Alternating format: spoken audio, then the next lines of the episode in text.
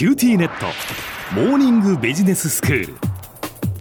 今日の講師は九州大学ビジネススクールで世界の経営環境の変化について研究なさっている村藤勲先生です。よろしくお願いします。よろしくお願いします。先生今日はどういうお話でしょうか？今日はね環境とかコロナが自動車産業に与える影響というような話をしたいと思います。はい。えっと小山さんカーボンニュートラルって何だか知ってます？カーボンニュートラルというのは二酸化炭素の排出量と、うん。それからその森林なんかが二酸化炭素を吸収するその吸収量がプラスマイナスゼロな状態ってことじゃないですか。そうそうそう。そうなればいいなと。ええ。気候が悪化しないようにするためには出した悪いものが全部吸収されちゃうと。うん。いう状況にしておけばいいんじゃないのと。いうことで去年 EU が2050年までにはねカーボンニュートラルにするとうん。言ったんですよ。はい、それであの菅総理がこの間ね10月にですけれどもやっぱり同じ2050年、まあ、30年くらいでカーボンニュートラルにするとうん。言ったんですよ。ええええ。それで今あのアメリカでバイデン大統領になろうとしているところなんですけどはい、バイデン大統領も2050年だねと。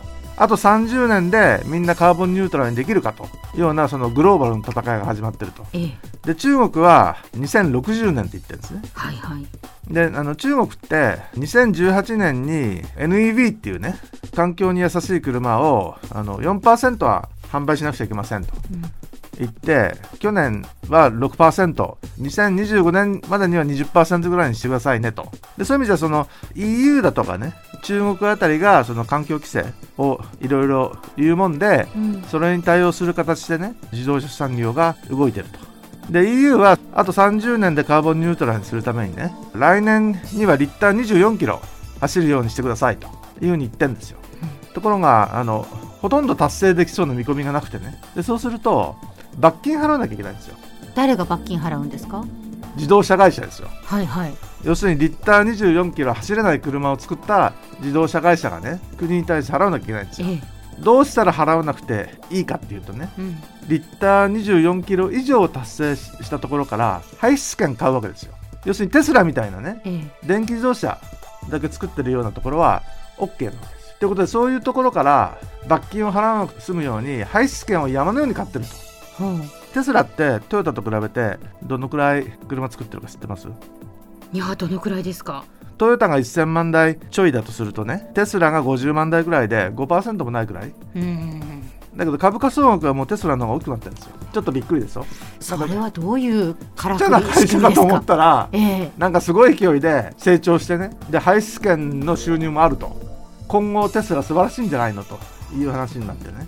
あの日本も菅さんがねあと30年でカーボンニュートラルって言っちゃったわけですけども、はい今年ねリッター20点ちょいくらいは走んなきゃいかんというのが2030年にはリッター25.4キロ走れと。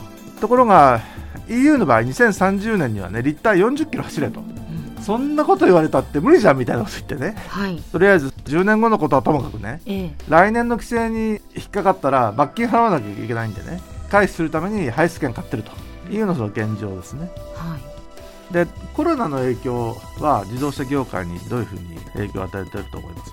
やっぱりその部品を輸入するとか輸出するとかそういう行き来がまずそのできなかったっていうことは大きいんじゃないですか、うん、それもそうなんだけど、えそもそもコロナが流行って外出自粛になったらねえはい、車買ってもらえないとうん。いうのが起こるでしょ？はい。それでその中国がまあ世界最大の自動車市場なんですけどええファーストクォーター1月から3月までっていうのは中国がコロナで外出自粛はい、みたいな話で中国市場落ち込んだわけですよ。うん、だけどセカンドクォーター4月から6月にかけてもう V 字回復してねはいはい、中国の自動車市場戻っちゃったと。うん。で欧米とか日本がどうなったかっていうと456月あたりはものすごいへこんだんだけどサードクォーター789月くらいは回復したわけですよ。うん。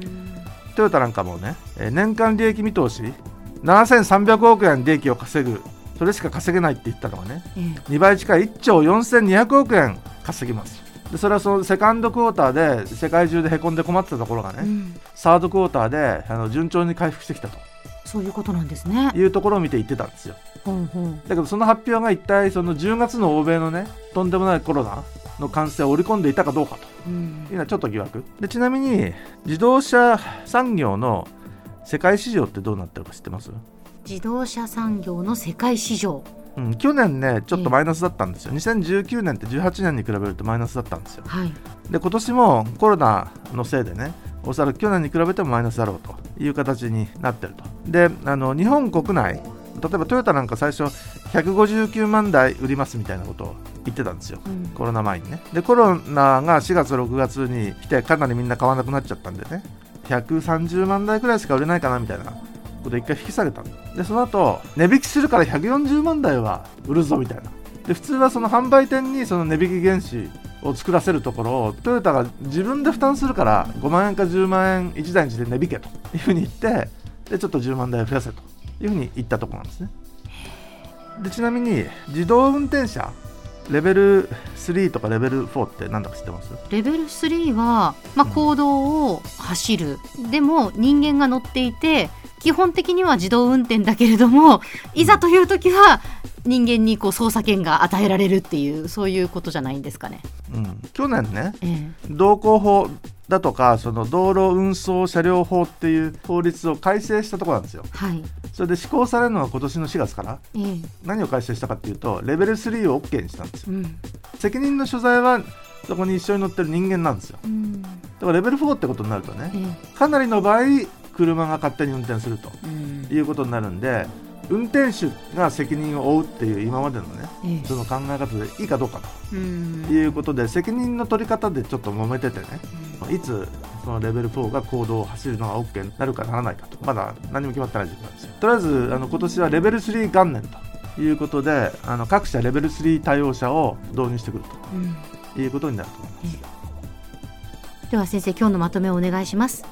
カーボンニュートラルに向けた国際競争が始まっているとケースとかマースとか自動車産業はそもそも開発競争大変だったんですけどあのコロナでちょっと開発の速度が落ちたりとかね。あの戻ってはきてるけれども10月以降のあの感染拡大欧米ではすごいことになってるし日本も大変なことになるかもしれないんでね。ちょっと心配な状況で。であの日本ではついにレベル3の行動走行が可能になって、まあ、いろんなことが起こり始めたという状況です。今日の講師は九州大学ビジネススクールで世界の経営環境の変化について研究なさっている村藤勲先生でした。どうもありがとうございました。ありがとうございました。